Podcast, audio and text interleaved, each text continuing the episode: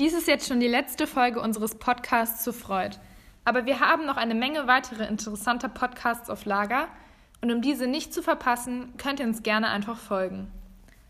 Aber kommen wir zurück zu Freud. In der heutigen Episode geht es um sein Phasenmodell menschlicher Entwicklung.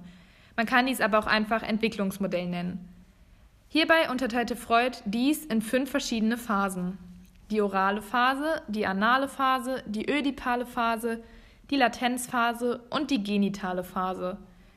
Das hört sich jetzt alles sehr merkwürdig an, aber wie du ja schon weißt, beschäftigte Freud sich vor allem mit dem Triebbedürfnis der Sexualität. Kommen wir nun zur ersten Phase, der oralen Phase. Diese Phase tritt bei Menschen schon ab der Geburt auf und geht bis zum ersten Lebensjahr. In diesem Zeitraum hat das Kind den Wunsch nach Lustbefriedigung, vor allem durch den Mund, welcher hier deshalb die Quelle der Lust ist. Darum fängt das Kind auch meist an zu weinen, wenn es oral vernachlässigt wird. Dies kann man sich zum Beispiel mit dem Schnuller oder der Brust der Mutter vorstellen. Die zweite, also die anale Phase, findet vom zweiten bis zum dritten Lebensjahr statt. Hier ist die Quelle der Lust der Anus, auch After genannt. Das Kleinkind findet also großes Interesse an seinen Ausscheidungsfunktionen. Da es aber somit auf den Widerstand der kulturellen Welt stößt, folgen Verbote von Eltern, welche bei dem Kind dazu führen können, sich zu weigern, aufs Töpfchen zu gehen oder den Darminhalt einzuhalten.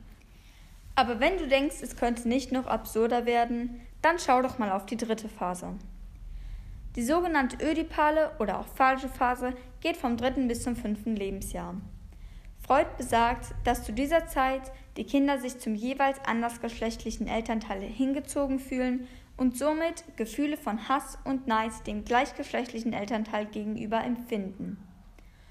Jedoch findet sich ein Mädchen zum Beispiel in der Rolle der Mutter wieder und identifiziert sich mit ihr, um den Vater zu verführen. Dadurch können sie aber die Phase überwinden und befinden sich schließlich in der vierten Phase. Die sogenannte Latenzphase dauert dann bis zum zwölften Lebensjahr an, in welcher das Kind sich nicht mehr an der Sexualität, sondern dafür am kulturellen Lernen orientiert.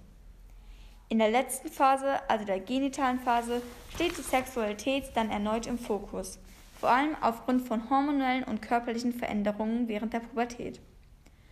Vom 13. bis zum 18. Lebensjahr wird die Sexualität dann von einer eher egozentrischen Orientierung losgelöst. Nicht nur die Erzeugung und Befriedigung von Lust ist gewünscht, sondern auch Kommunikation. Insgesamt ist die Psychoanalyse von Freud von sehr wichtiger Bedeutung für die Pädagogik. Jedoch wurde sehr, sehr viel Kritik an seiner Theorie ausgeübt, vor allem in Bezug auf die Verallgemeinerung oder generell, dass Freud es eben auf alle Menschen bezogen hat. Wir hoffen, dieser Podcast hat dich nun weitestgehend über Freud informiert und wir sehen uns in weiteren Podcasts wieder. Bis dann und auf Wiedersehen.